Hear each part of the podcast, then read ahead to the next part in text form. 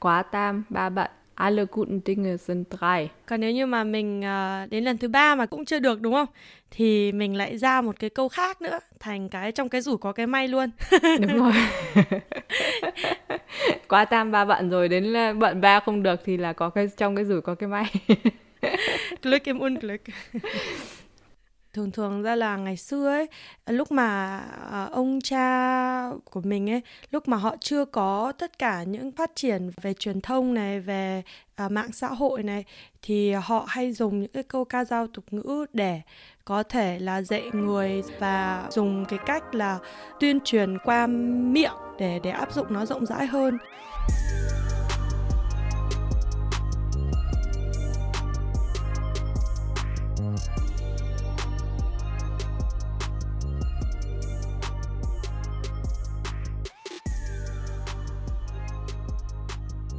Hallo und herzlich willkommen. Xin chào mừng mọi người đến với ờ, tập mới của Việt Kiều 2.0. Tập sau đây của chúng mình sẽ được uh, thu âm bằng tiếng Việt do là nó sẽ rất hợp với chủ đề của chúng mình ngày hôm nay. Đó chính là ca dao tục ngữ Việt Nam, Vietnamesische Sprichwörter. Mục đích chính của chúng mình ngày hôm nay sẽ là để giới thiệu thêm về uh, những ca dao tục ngữ của Việt Nam và cũng có thể là sẽ đi sâu hơn về uh, sự phong phú của ngôn ngữ và văn hóa Việt Nam được truyền lại qua những câu ca dao tục ngữ hay. Xin chào các bạn, mình là Nga, cũng là một trong những co-host của podcast Việt Kiều 2.0. Cùng với Ly hôm nay, uh, chúng mình sẽ có một cái podcast này cũng khá là đặc biệt đối với Nga và Ly. Ly ơi, Ly hôm nay thế thế nào có hộp không? Tại vì mình lần đầu tiên làm một cái tập podcast bằng tiếng Việt.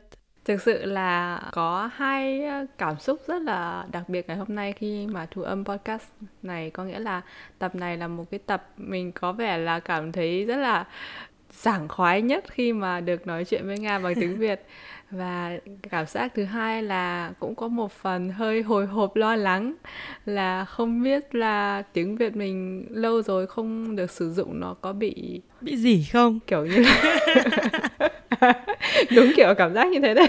Kiểu những cái câu tìm từ rất là khó khăn nhưng mà mình sẽ cố gắng à, vẫn à, nói chuyện thực thực sự là suôn sẻ và theo theo ý nghĩ của mình thôi. Để um, chúng mình hôm nay sẽ được trao đổi thêm về đề tài về tiếng Việt. Còn đối với Nga thì đúng là tập lần này cũng rất là đặc biệt mà Nga cũng có cái cảm giác rất là bỡ ngỡ. Như kiểu là mình lần đầu tiên lại được nói tiếng Việt Nam ấy mặc dù mà mình nói rất là nhiều tiếng Việt cùng với bố mẹ này cùng với lại những người thân người Việt Nam của mình này nhưng mà một khi mà mình nói tiếng Việt trong một cái không gian rất là professional thì mình cũng có cái cảm giác nó hơi bị lo lắng cũng giống như là Ly nói đấy tại vì à, mình cũng chưa sử dụng tiếng Việt của mình trong một cái không gian như thế này bao giờ và mình ừ. cũng mong là các bạn là những người um, nghe uh, podcast Việt Kiều 2.0 uh, cũng bỏ qua cho Nga và Ly những cái uh, lỗi mà có thể là mình trong cái lúc mà mình đang nói uh, mình đánh vần một cái câu nào đó nó không được chính xác.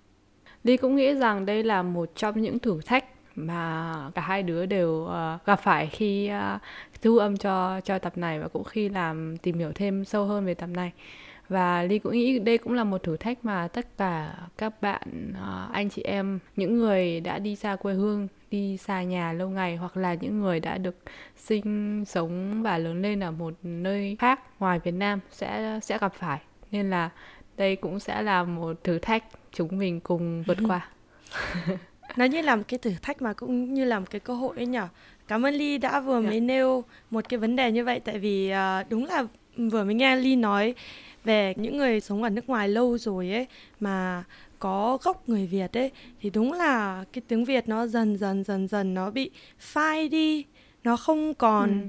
một cái gốc giống như là mình đã biết nếu như mà mình chỉ có sống ở Việt Nam mà nó cũng tất nhiên là nó sẽ phai đi theo cái cách sống theo cái sự phát triển của mỗi con người và một khi mà mình đã ở một cái đất nước như là Đức như vậy, hoặc là các bạn khác cũng có thể, các anh chị khác cũng có thể ở các cái nước ngoài, thì họ sẽ có những cái cách nói, hoặc là những cái cách như kiểu là thể hiện nó sẽ khác hơn. Và tiếng Việt nó dần dần nó mất đi một cái gốc nào đó mà mình mà mình đã biết từ xưa ừ. nay. Không biết cái đó là tốt hay là xấu nhưng mà đó là cuộc sống thôi đúng không?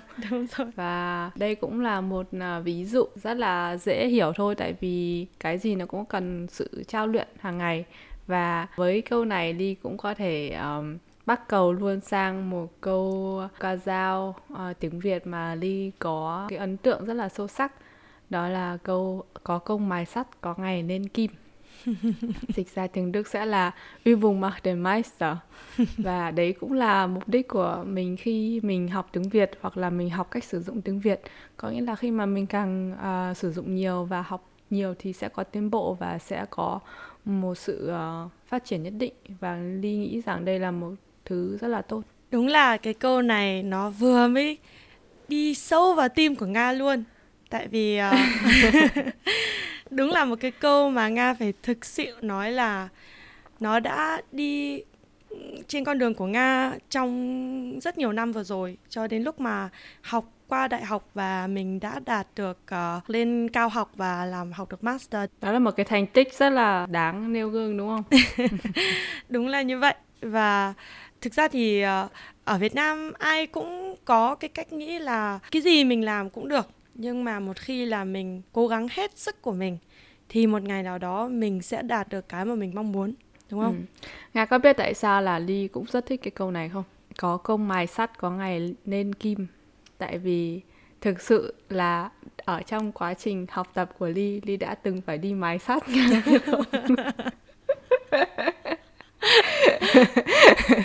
thực sự là mình phải đứng ở trong một cái ờ, tool shop mà mình phải kiểu như là mài một cái cục sắt để cho nó về một cái một cái hình dạng nhất định uh, trong quá trình học tập về ngành ờ, uh, mechanic, mechanical engineering ấy. Là thường là sẽ có một cái khoảng thời gian là mình phải đi thực tập và đúng là mình phải đi mài sắt phải mất đến 4 tháng trời nên là mình rất là gọi như là thấu hiểu được cái câu này. Lúc đấy là vừa mài vừa nghĩ là tối sao bao giờ nó lên kim? Sao nghĩ em lên kim để làm gì không biết. Còn nga thì sao? Rồi nga nga sẽ nghĩ đến câu nào đầu tiên vừa đang nói về cái câu có công mài lên kim của Ly ấy thì Nga lại nghĩ luôn cái câu mà nó cũng khá là hay làm cái sự động lực của Nga trong những năm vừa rồi và nó nói là trong cái rủi có cái may. Glück im Unglück đó. Nó làm cái động lực của Nga tại vì uh, cứ mỗi khi mà mình có những cái lúc trong cuộc sống mà mình cảm thấy mình rất là thấp có nghĩa là mình bị xuống một cái nó gọi là uh, down ấy thì uh, nga lại suy nghĩ được là không tất nhiên lúc nào nó cũng có nó không mình không thể xuống thêm được nữa có nghĩa là mình có một cái sự động lực để nó kéo ừ. mình lên và nó chỉ có tốt được hơn thôi thế ừ. nên là cũng không phải là lúc nào mà mình cố gắng hết tất cả những gì mà mình cần có thể mà mình lại được đáp lại với cái kết quả mà mình đã mong muốn à, đúng là cái câu có công mài sắt có ngày lên kim thì rất là rất là tốt thôi nhưng mà mình cũng phải có một cái sự động lực nào đó từ trong ra và từ đó mình có cái câu trong có cái rủi có cái may thì làm cho nga thường thường là cũng ừ. nghĩ nó tích cực hơn là là tiêu cực.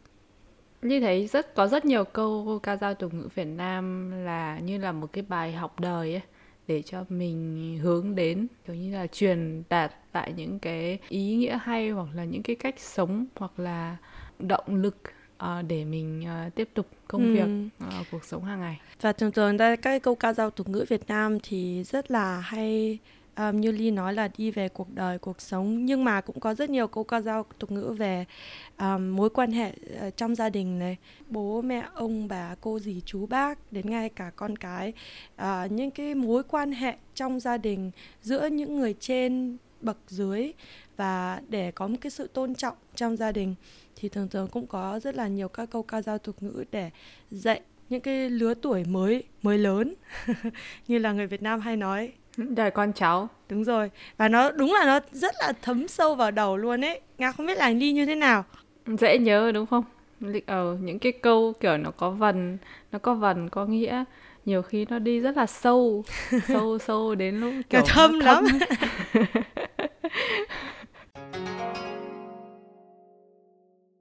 vậy mình hay nói ờ, ca dao, tục ngữ nói chung, nhưng mà bây giờ nga có thể ờ, giải thích cho các bạn nghe thêm về sự phân biệt giữa ca dao hoặc là tục ngữ không? Nga cũng có tra một chút về ca dao, tục ngữ.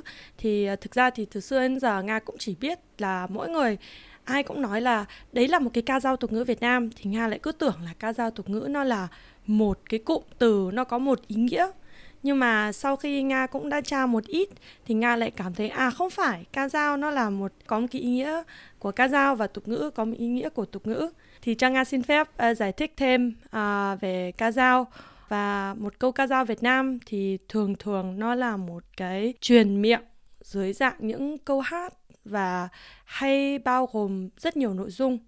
Và những nội dung điển hình là về về thể hiện tình yêu nam nữ này à, về quan hệ trong gia đình này và các mối quan hệ cũng khá phức tạp trong xã hội mà mình không thể nào à, diễn tả nổi à, trong các câu chuyện mà phải làm một cái câu ca dao để thể hiện nó tốt hơn. Và nó cũng có các cái ca dao ừ, đến từ lịch sử Việt Nam ấy mà nó không phải là phản án về hiện tượng ở trong lịch sử trong quá trình diễn biến của nó mà nó thường thường để dùng để nhắc đến các cái sự kiện lịch sử để nói lên thái độ quan điểm của nhân dân. Và thường là các câu ca dao được thể hiện theo thơ lục bát để dễ nhớ. Cái đó cũng là một cái mà nga đang học đến trong cái lúc mà nga cũng tra ở trên mạng là lục bát là gì? Lục bát là một thể thơ của việt nam. Đúng như tên gọi đấy, là một cặp câu thơ cơ bản, gồm một câu 6 âm tiết và một câu 8 âm tiết phối vần với nhau. Và một bài thơ lục bát thì gồm có nhiều câu tạo thành không hạn chế số câu. Và cũng là một cái thơ để truyền miệng từ các thế hệ ông cha mẹ Lục bát là một như là một cách làm thơ ở Việt Nam đúng không? Một câu 6 chữ, một câu 8 chữ. Lục là 6 và bát là 8. Nó có nguồn gốc từ những cái chữ nho, chữ Hán. Từ thời xưa những người được như là qua được qua đào tạo, được qua học hành và uh, để uh, được áp dụng để truyền thông tin cho nó rộng rãi dễ nhớ đúng không? Đúng là như vậy. Và thường thì những cái câu này sẽ được những tầng lớp mình có thể tưởng tượng là những tầng lớp có học như academics ấy, được sáng tác.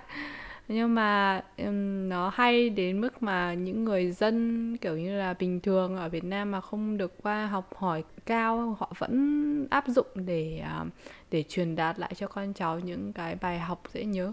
Đúng như Ly đã nói rồi. Ừ. cách chơi chữ cũng rất là đặc trưng cho tiếng Trung nói nói chung và tiếng Việt nói riêng ở đây. Có nghĩa là đấy là một có một cái nguồn gốc từ từ rất là lâu rồi ấy. Ừ. nên là khi mà mình nghiên cứu thêm về về ca dao tục ngữ Việt Nam ấy mình cũng hay bắt gặp phải những kỹ câu nó có nguồn gốc từ tiếng Hán Trung. Nên là nó sẽ không những cái từ ngữ nó sẽ không được sử dụng trong cuộc sống hàng ngày ấy. Nên ừ. là nhiều lúc nhiều khi nó rất là khó hiểu khi mà mình chỉ nhắc qua lúc ban đầu thôi. Một cái ví dụ nhá của uh, câu ca dao mà có tiếng Hán Việt là nhân chi sơ tính bản thiện Ly cũng đã từng uh, nhắn cho Nga. Và khi mà đọc qua câu này lúc đầu thì mình sẽ rất là khó hiểu vì khi mà mình không thành thạo sử dụng những từ Hán Việt nhiều ấy thì mình sẽ không hiểu được cái ý nghĩa sâu xa của câu nói. Nhưng mà khi mà tìm hiểu thì nhân chi sơ tính bản thiện sẽ nói nhân nhân là nói về con người. Có nghĩa con người thực ra rất là đơn giản nhân chi sơ và tính bản thiện. Có nghĩa là cái bản chất con người của mỗi người đều là rất là thiện rất là tốt. Có nghĩa là mình khi mà gặp vào một cái uh, tình huống mà mình nghĩ là người khác họ muốn xấu cho mình ấy mà mình, kiểu như là, xảy ra những cái oán thù hay là căm ghét thì mình nghĩ đến câu này, tinh thần của mình sẽ được thoải mái hơn và mình nghĩ là à thực ra là mọi người đều muốn tốt thôi nhưng mà chẳng qua là do cuộc sống ờ, đưa đẩy hoặc là hoàn cảnh nó sẽ dẫn đến những cái xử lý tình huống không được tốt. Đấy là một cái câu ly cũng rất là thích trong trong ca dao hán việt. Cho nga xin phép tiếp tục giải thích từ tục ngữ của tiếng việt là như thế nào? Và khác với ca dao thì uh, tục ngữ thường thường ở Việt Nam là thể hiện những câu nói đúc kết những cái kinh nghiệm của dân gian người Việt Nam về tất cả các mọi mặt trong cuộc sống như là lao động sản xuất và xã hội này hoặc là về khoa học tự nhiên hoặc là những cái câu uh, tục ngữ được nhân dân vận dụng vào đời sống ờ, làm cho mình suy nghĩ thêm hoặc là những cái câu tục ngữ để khuyên răn các cái lớp trẻ về lời ăn tiếng nói. Và ý nghĩa thì thường thường rất là ngắn gọn và cũng rất là dễ ờ, dễ hiểu. Tại vì những cái câu tục ngữ thì thường có gieo vần. Tục ngữ thì cũng là một thể loại theo uh, văn học dân gian của Việt Nam và tục ngữ cũng được hình thành từ cuộc sống thực tiễn của con người mà ra. Và trong đó giữa hình thức và nội dung thì tục ngữ có một sự gắn bó rất là chặt chẽ. Và thông thường trong một câu tục ngữ thì thường thường là có hai nghĩa. Đó là một là nghĩa đen và hai là nghĩa bóng. Trong tiếng đức ấy thì à, một cái câu nó cũng có um, hai nghĩa. Nếu như mà nó răn ra đời này hoặc là dạy mình về một cái gì đó thì uh, mình cũng hiểu nó như là nó đã viết ra ấy. Và bên cạnh đó thì nó cũng có một cái nghĩa nào đó mà nó áp dụng vào cái vào cái nghĩa mà nó đã viết ra và cái nghĩa đấy nó gọi là nghĩa bóng. Và ly ơi uh, có rất nhiều các câu tục ngữ thì uh, câu nào đối với ly là ly thấy phổ biến nhất và thích nhất? Thực ra là có rất là nhiều câu hay. Mình sẽ nêu ra một vài câu có kèm theo cả một uh, cái câu đi kèm bằng tiếng đức để mình dễ uh, phiên dịch ra là ý nghĩa của ừ. nó như nào.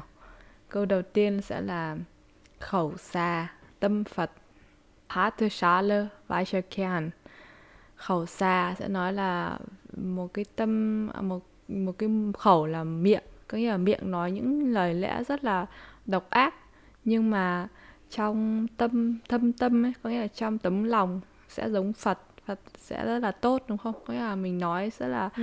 khó nghe nhưng mà thực ra cái ý đấy là ý tốt.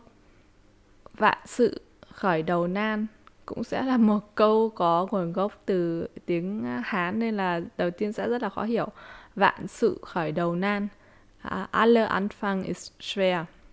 Vạn sự có nghĩa là một vạn, có nghĩa là một uh, một nghìn một nghìn thứ khi mà mình bắt đầu một cái gì đó nó rất là rất là khó cái gì cũng cảm giác rất là khó. Quá tam ba bận. Alle guten Dinge sind drei. Tam cũng là ba ba bận. Alle guten Dinge sind drei nó. Quá tam ba bận. Thực ra cái câu này nga cũng rất ít nghe ở tiếng việt trước đó. Thì uh, ly có tin vào cái câu này không? Thực ra đấy cũng là một cái câu động viên của mình thôi mà có ừ. nghĩa là tin hay không tin cũng là do mình thực sự là nếu mà nói về câu ấy thì người ta hay nói là ừ thôi thử lại đi quá tam ba bận ừ. có nghĩa là khi mà mình đã thất bại ờ, hai lần rồi thì mình vẫn nên thử lại một lần nữa để kiểu như là chứng minh được là mình sẽ thành công ấy nhưng mà thực ra nó là một cái câu không phải là do mình tin hay tin mà thực sự là nó sẽ giúp cho mình lấy động lực để tiếp tục còn nếu như mà mình uh, đến lần thứ ba mà cũng không cũng cũng chưa được đúng không? Thì mình lại ra một cái ừ. câu khác nữa thành cái trong cái rủi có cái may luôn. Đúng rồi. Đúng rồi đúng rồi. Quá tam ba bận rồi đến bận ba không được thì là có cái trong cái rủi có cái may. Click im unglück một câu rất hay nữa là tốt gỗ hơn tốt nước ừ. sơn Schönheit vergeht, Tugend besteht. Uh, this is có nghĩa là câu này thực ra mình không thể giải thích ừ, bằng phiên dịch từng từ một ra được mà mình phải hiểu được cái ý nghĩa của nó xong rồi mình sẽ so sánh với lại cái ý nghĩa ở trong tiếng Đức thì là tốt gỗ hơn tốt nước sơn là người ta sẽ nói về cái chất chất lượng ở bên trong của một cái đồ vật nào đấy làm bằng gỗ ấy chẳng như là một cái bàn hay cái ghế gì chẳng hạn thì người ta sẽ nói là cái gỗ nó tốt thì kể cả nước sơn nó bị hỏng hay gì thì mình còn sửa được. Chứ còn nếu mà nước sơn đẹp thôi mà gỗ bên trong nó bị mục nó bị hỏng hết ấy thì cái chất lượng của nó sẽ không được tốt. Schönheit vergeht Tugend besteht. Đúng là một cái câu ví von cũng khá là khôn. Nga nghĩ là vậy. Tại vì uh, mình dùng ừ. một cái chất có nghĩa là gỗ ấy thì thực ra là ở Việt Nam cũng là một cái chất liệu cũng rất là rất là quý đúng không thì mình lấy một cái keo ừ. ca dao mà mà mà dựa vào một cái chất liệu uh, mà ở Việt Nam người ta cũng rất là quý đấy xong rồi từ đó mà mình như kiểu là mình suy ra suy ra con người ừ đấy ừ. thì rất là hay là mình có thể nói là nếu như mà con người bề ngoài có có xinh có đẹp có như thế nào cũng như vậy nhưng mà cái tố chất của con người có những xấu mình có xấu như thế nào ở ngoài nhưng mà bên trong lòng mình lúc nào cũng tốt đấy thì uh, thực ra thì uh, mình cũng vẫn sống tốt hơn là ở ngoài mình xinh đẹp nhưng mà trong mình rất là xấu xa đúng không? Đấy đúng là nghĩa đen và nghĩa bóng như là nga vừa nói. Nghĩa đen sẽ là so sánh về thực ra là chỉ để truyền đạt lại kinh nghiệm khi mua gỗ thôi đúng không? Khi mua, mua đồ gỗ thôi. Nhưng mà theo nghĩa bóng người ta sẽ ví von với lại uh, bản chất tính cách của một con người đúng là như vậy đấy. Khi mà chọn người chọn người để chọn bạn để chơi ấy. À, đấy. Tốt gỗ hơn tốt nước sơn. Ừ. nhưng mà à, ly ơi um, nga nga có một cái quan điểm như thế này. Ly có nghĩ là thường thường ra là ngày xưa ấy lúc mà à, ông cha của mình ấy lúc mà họ chưa có tất cả những cái um, phát triển về về truyền thông này về uh, mạng xã hội này thì họ hay dùng những cái câu ca dao tục ngữ để có thể là dạy người dạy khôn và mình dùng cái cách là tuyên truyền qua miệng để để áp dụng nó rộng rãi hơn. Ừ, ly có nghĩ vậy không?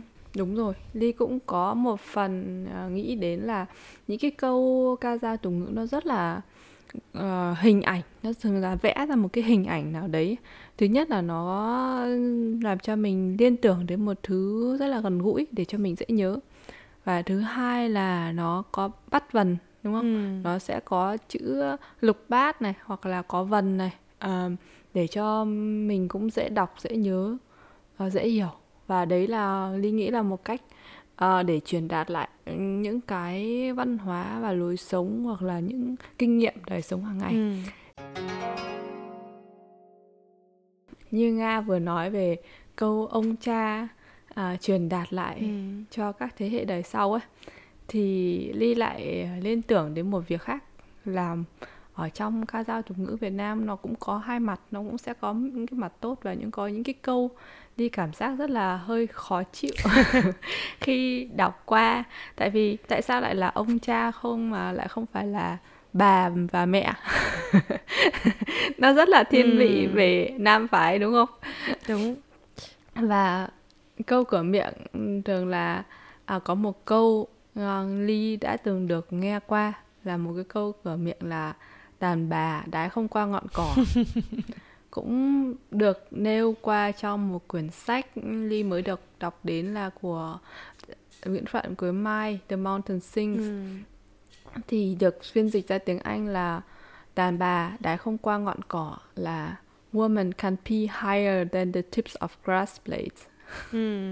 thực sự là cảm giác vẽ tranh ra một trong trong đầu mình tưởng tượng đến cái hình ảnh đấy không nhưng mà nó có một cái phần hơi gọi là khinh thường người phụ nữ ừ. khi mà nhắc đến câu đấy đúng là cũng khá là thú vị khi Ly nêu lên cái cái cái cuốn truyện này tại vì à, đó là cũng một trong cái cuốn truyện mà Nga cũng nói là Nga yêu thích nhất mà trong lúc Nga đọc cái cuốn truyện uh, của Nguyễn Phan Thế Mai ấy thì Nga cũng cảm thấy đúng là nó đi sâu vào tim luôn.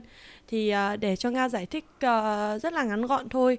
Um, cái câu chuyện The Mountain Sing của Nguyễn Phan Quế Mai là một câu chuyện về nhiều thế hệ trong một gia đình người Việt. Uh, nó được kể trong có nghĩa là ở hai khía cạnh là một là của bà bà bà ngoại đúng không? Và và một khía cạnh nữa là được kể từ phía của người cháu thì cái câu chuyện này nó đi suốt từ thời thời Pháp đến những năm kháng chiến chống Mỹ này. Và họ cũng có những cái khắc họa của những đau thương mất mát phải trải qua.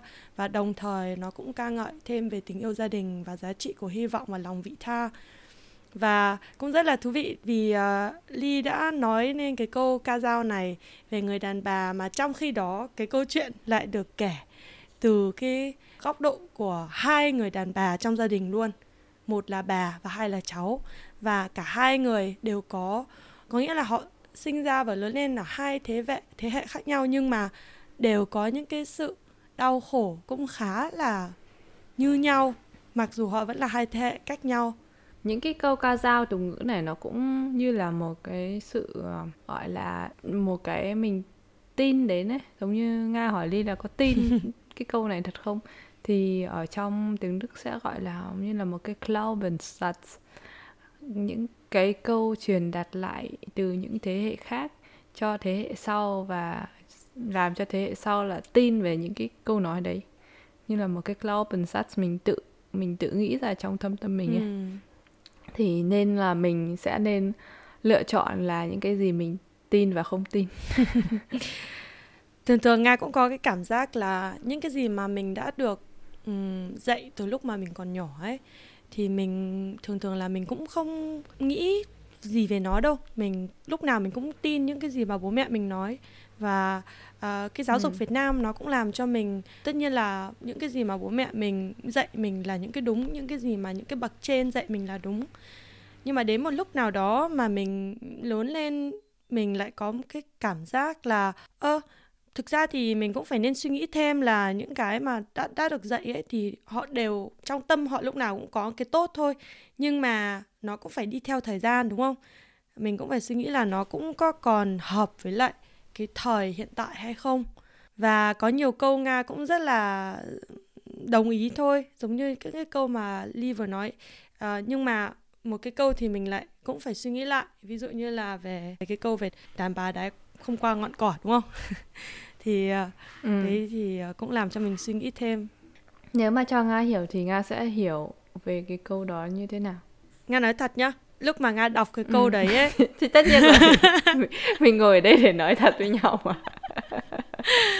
Cái lúc mà nga đọc cái câu này ấy nga có cái cảm giác um, nó như kiểu là không được vui lắm ấy. Cái câu này được dùng một cái từ nga nói là cái từ đàn bà, đàn bà đúng, đúng không từ đàn bà Đấy. phụ nữ thì nga hiểu phụ nữ là ừ. Frauen đàn bà ừ. nó làm cho mình có cái cảm giác là mình không được tôn trọng lắm đúng rồi đấy cũng là một cái ví dụ mà mình có thể nêu ra để nói về cái cách phong phú của tiếng Việt ừ. khi mà sử dụng đúng không? Đàn bà và phụ nữ nó đều có một cái ý nghĩa giống nhau gọi là chỉ về những người uh, phụ nữ kiểu như là Frauen trong tiếng Đức ừ. uh, woman. Nhưng mà từ đàn bà nó có một cái cái gọi như là một cái từ đi về một phía cạnh hơi khinh thường và không được tôn trọng cho lắm. Đấy cũng là một cái những cái rất là nhỏ thôi nhưng mà mình có thể hiểu qua cái cách sử dụng từ ngữ trong câu ca dao nhưng mà đúng là như ly nói đấy tiếng việt rất là phong phú luôn. À, nó cũng có một cái câu ca dao mà cũng miêu tả cái sự phong phú của tiếng việt ấy. Đó là phong ba bão táp không bằng ngữ pháp việt nam thực ra nó còn một cái một cái câu uh, ca dao tục ngữ nữa mà nga muốn nêu thêm. Và nga biết chắc là ly cũng biết cái câu này và nó có là cá không ăn muối cá ươn con cãi cha mẹ trăm đường con hư để nga thử dịch cái wenn der Fisch das Salz nicht absorbiert dann fängt es an zu ähm, zu verfaulen und wenn ein Kind seinen Eltern ähm, widerspricht, dann sind es hunderte von Wege, dass das Kind verdirbt. unverzogen ist oder verdirbt, ja. In dem äh, Buch The Mountain Sings, also ở trong quyển sách uh, The Mountain Sings uh, cũng có sẽ có một lời phiên dịch sang tiếng Anh của câu này là fish failing to absorb salt spoils children defying parents ruin themselves hundreds of ways. Mm. Và cái câu này nga ngày xưa cũng cũng cũng có được nghe một chút rồi. Không phải là bố mẹ nói hay gì đó đâu nhưng mà thực ra thì nga nghĩ là trẻ con việt nam ấy từ trước đến giờ lớn lên và cũng được nghe cái câu này nói nhiều để mình ờ, để mình có thể là mình lúc nào cũng phải nghe lời bố mẹ này. À, không bao giờ được cãi ừ. lại bố mẹ này. Và một khi cãi lại thì nói chung là hư là chắc rồi. Hư. Hư và để phiên dịch sang tiếng Đức cũng rất là khó đúng không? Đúng rồi. Cái từ tiếng Đức thì Nga cũng chỉ dịch được là verzogen thôi. Who is so, wenn ein Mensch, who, who is eigentlich aus dem Südvietnamesischen, có nghĩa là trong tiếng uh, miền Nam ấy, người ta hay sự hư là hỏng ấy, có nghĩa là vứt đi ấy, ừ. kiểu không sử dụng được nữa. Dann bist du um, verdorben, weggeschmissen, also ne, bist du noch zum Wegschmeißen. Ừ. À đúng rồi đấy, bây giờ Ly nói Nga mới nghĩ đến đấy, thường thường là là thức ăn mà mà bị hư bị hỏng ấy thì là cũng được cũng bị vứt ừ. đi luôn. thì đúng là cũng rất là hay là cái câu cái từ này lại được dùng cho đến cả trẻ con luôn. Có nghĩa là hoặc là cũng cũng có thể người lớn người lớn cũng có thể hư được mà đúng không? Con người. Con người. Con người cũng có thể hư được yeah. đúng rồi. Mà hư trên mọi khía cạnh luôn. Có nghĩa là hư hư theo kiểu là về bản chất con người mà cũng có thể hư theo kiểu là về sức khỏe về trí tuệ ừ. sức khỏe ạ đấy thì đúng lại ừ. là một cái ví dụ nữa để nói là tiếng Việt thật là thật là phong phú luôn có nghĩa là ngay nghĩ là ừ. nó như là cái triết lý ấy lì ạ Nga với Ly bây giờ có thể ngồi nói chuyện với nhau uh, có ấm trà ấm trà thuốc lào. Thuốc lào. Hai bà già ngồi. Ok đi à, nói đùa thôi nhưng mà thực ra là khi mà suy ngẫm về uh, những câu ca dao này nó thực sự là giúp cho ly kiểu như là tự reflect ừ. có nghĩa là tự tìm hiểu lại theo cái vấn đề gì đối với mình là quan trọng nhất. Có nghĩa là đấy nó còn đúng với cách suy nghĩ của mình hiện tại không vì thực ra tất cả những thứ được truyền lại để đều là với mục đích là tốt cho mình thôi đúng không? Kiểu như là một cái bài dạy để cho mình sống một cuộc sống tốt đẹp. Nhưng mà ở trong cuộc sống thì nó cũng sẽ có rất nhiều thay đổi nên là mình cũng phải tự uh, tìm hiểu lại cho về chính bản thân mình là những cái câu đấy nó còn đúng với mình không? Và nếu mà nó đúng thì mình sẽ áp dụng còn nếu mà không thì thôi bỏ qua.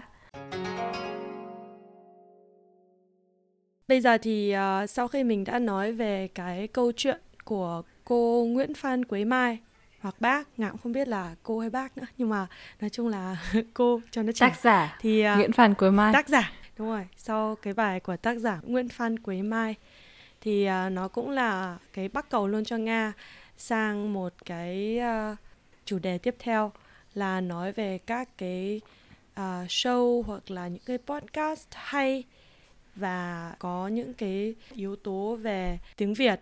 Và một trong những cái uh, show mà nga nói là ly và nga cũng rất là mê luôn. Ừ. à, mê ơi là mê ấy là rap việt. Đúng.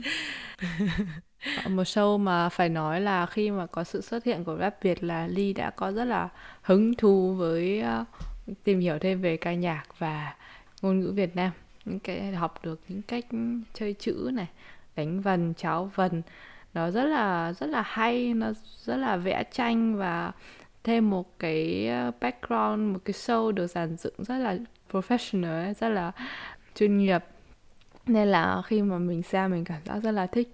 Và cộng thêm nữa là được nghe thêm những bài hát à, thứ nhất là kết hợp về à, những bài ca dao tục ngữ có từ lâu rồi này nhưng mà nó lại được um, chuyển đổi sang một cái cách suy nghĩ rất là mới được thể hiện qua một những cái thế hệ mới ở Việt Nam nên là mình vừa có thể tìm hiểu thêm về tiếng Việt và mình cũng có thể vừa hiểu thêm được một cái sự chuyển đổi đang diễn ra ở Việt Nam.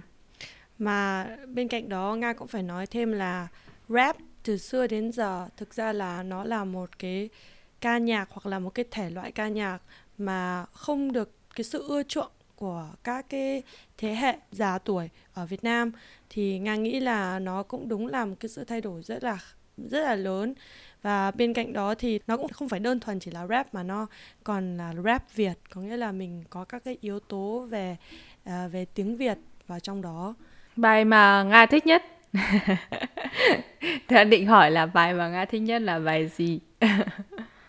thực sự là có rất là rất là nhiều bài luôn mà tất cả các cái ca sĩ và nghệ sĩ uh, tham gia rap Việt khá là sáng tạo và một trong những cái bài mà nga nga phải nói là ấn tượng nhất mà lần đầu tiên nga xem tại vì lúc nga xem rap việt là đã xem mùa 2 rồi.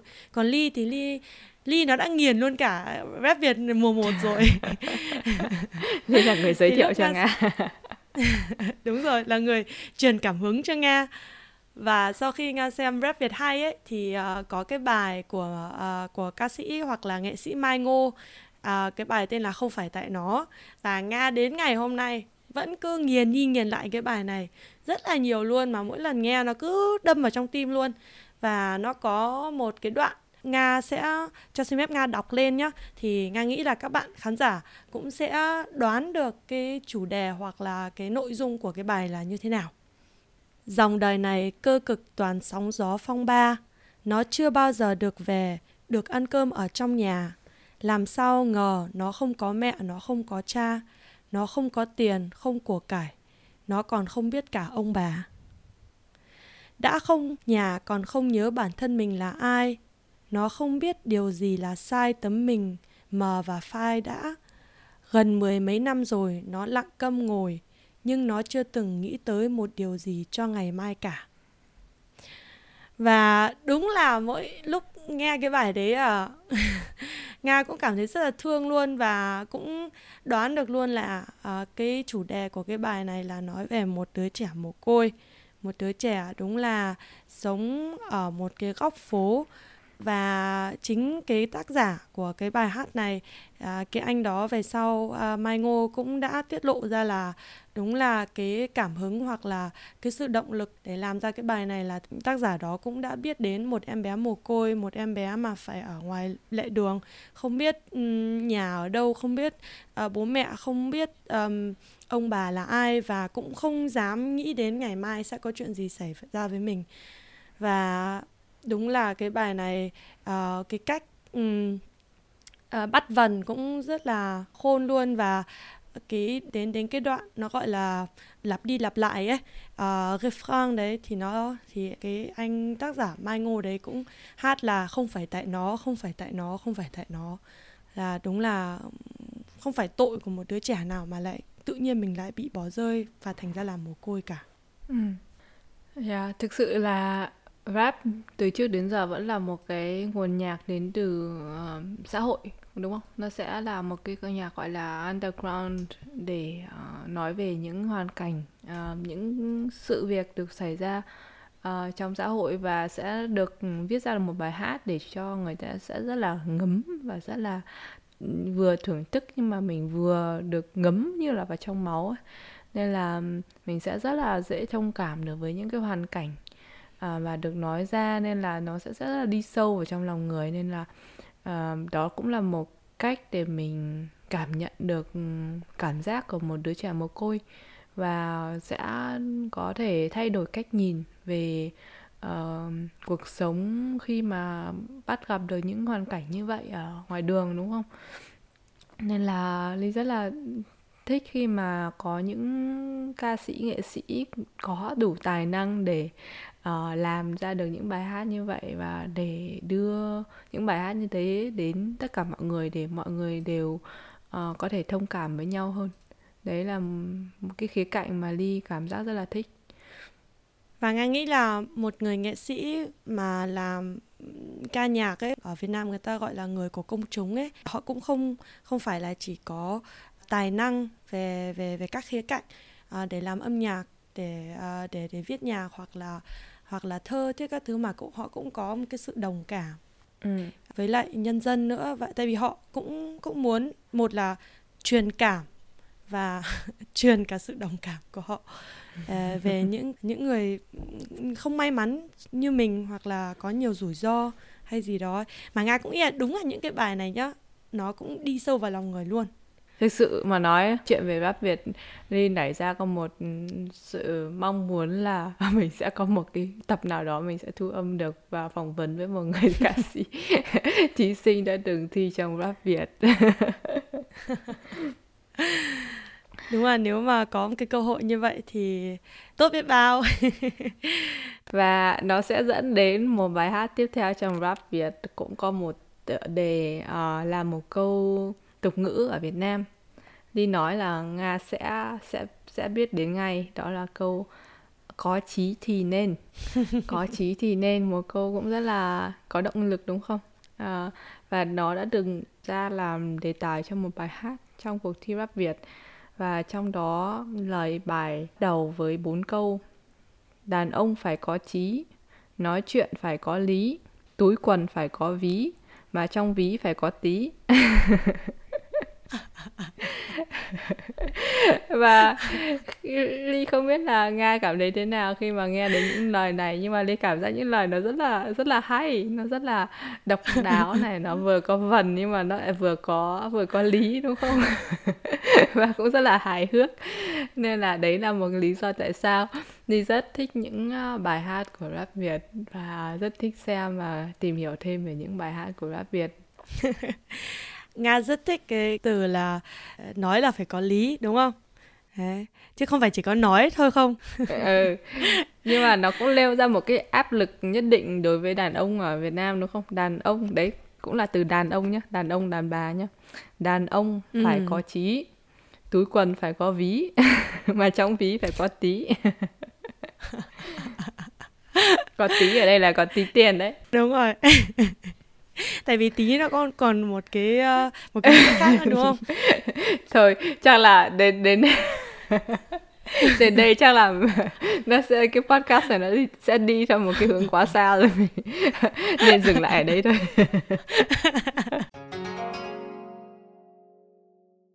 Nhưng mà ly thực thực sự là chưa muốn chốt. Nếu mà mình chưa nói đến podcast và show hay ở Việt Nam thì thực sự là rất rất rất muốn nói nói đến uh, Vietcetera nữa. Ừ. thành lập ra cho các bạn ở Việt Nam và các bạn ở nước ngoài và cũng với cái mục đích là mang Việt Nam ra giới thiệu với mọi người ở ở nước ngoài và được thành lập qua một bạn Việt kiều đúng không? Gọi là bạn hay anh thì chưa biết nhưng mà nói chung là à, Vietcetera có rất nhiều podcast rất là hay và được dàn dựng rất là bài bản và có một cái mindset rất là mới nên là Ly nghĩ là đây cũng là một cái Ly rất muốn recommend với các bạn để các bạn tìm hiểu thêm về các podcast của ừ. Vietcetera. Nga cũng đồng ý luôn với Ly. Cái Vietcetera podcast là một trong những cái podcast cũng khá là phong phú về nhiều khía cạnh khác nhau về xã hội mà nó cũng cũng không hẳn là chỉ có mỗi về xã hội mà cũng là để cho mình tìm hiểu hiểu biết thêm về các cái khía cạnh mà nó cũng mới hơn một chút qua cái nhiều cái podcast của Vietcetera Nga cũng cảm thấy là nhiều cái cách suy nghĩ, cái cách nghĩ nó cũng mới lên, nó cũng phong phú lên và nó cũng hợp với lại thời hiện tại bây giờ. Mà bên cạnh đó cũng không quên được các cái cách nghĩ, nói chung là truyền thống của người Việt Nam. Nó làm cái sự kết hợp luôn. Thì đúng là Nga cũng khuyên mọi người nên tìm hiểu và nghe thêm cái podcast này. Uhm, thường thường là bằng tiếng Việt đúng không? Mà hình như cũng có một cái podcast bằng tiếng Anh. Sẽ có tập bằng tiếng Anh nhưng mà chủ yếu là sẽ là bằng tiếng Việt. Mà Nga ơi có vui nào cũng đến hồi kết thúc. Kết thúc thật sao? Đến đây rồi mình sẽ thay mặt hai đứa. Mình sẽ rất là xin chân thành cảm ơn mọi người đã nghe chúng mình đến ờ, đến đây và hẹn gặp lại các bạn vào một tập Việt Kiều 2.0 biết đâu bằng tiếng Anh, tiếng Việt hay tiếng Đức. và Nga và Ly cũng rất là hào hứng và lúc nào cũng mong chờ các cái phản hồi của các uh, khán giả đã, đang và đã nghe Việt Kiều 2.0 uh, ờ, podcast này và lúc nào cũng mong chờ là nếu như mà các bạn có những cái phản hồi nào mà làm cho chúng mình lúc nào cũng uh, tích cực hơn và và và và xây dựng cái podcast này tốt hơn thì hãy uh, viết thư email đến uh, vietkiều 2.0 at mailbox.org hoặc là gì nữa Ly? Instagram của chúng mình sẽ là vietkiều 2.0 rất là dễ nhớ. Thôi nhé các bạn, chúc các bạn một ngày vui vẻ. Xin chào và hẹn gặp lại. Cheers!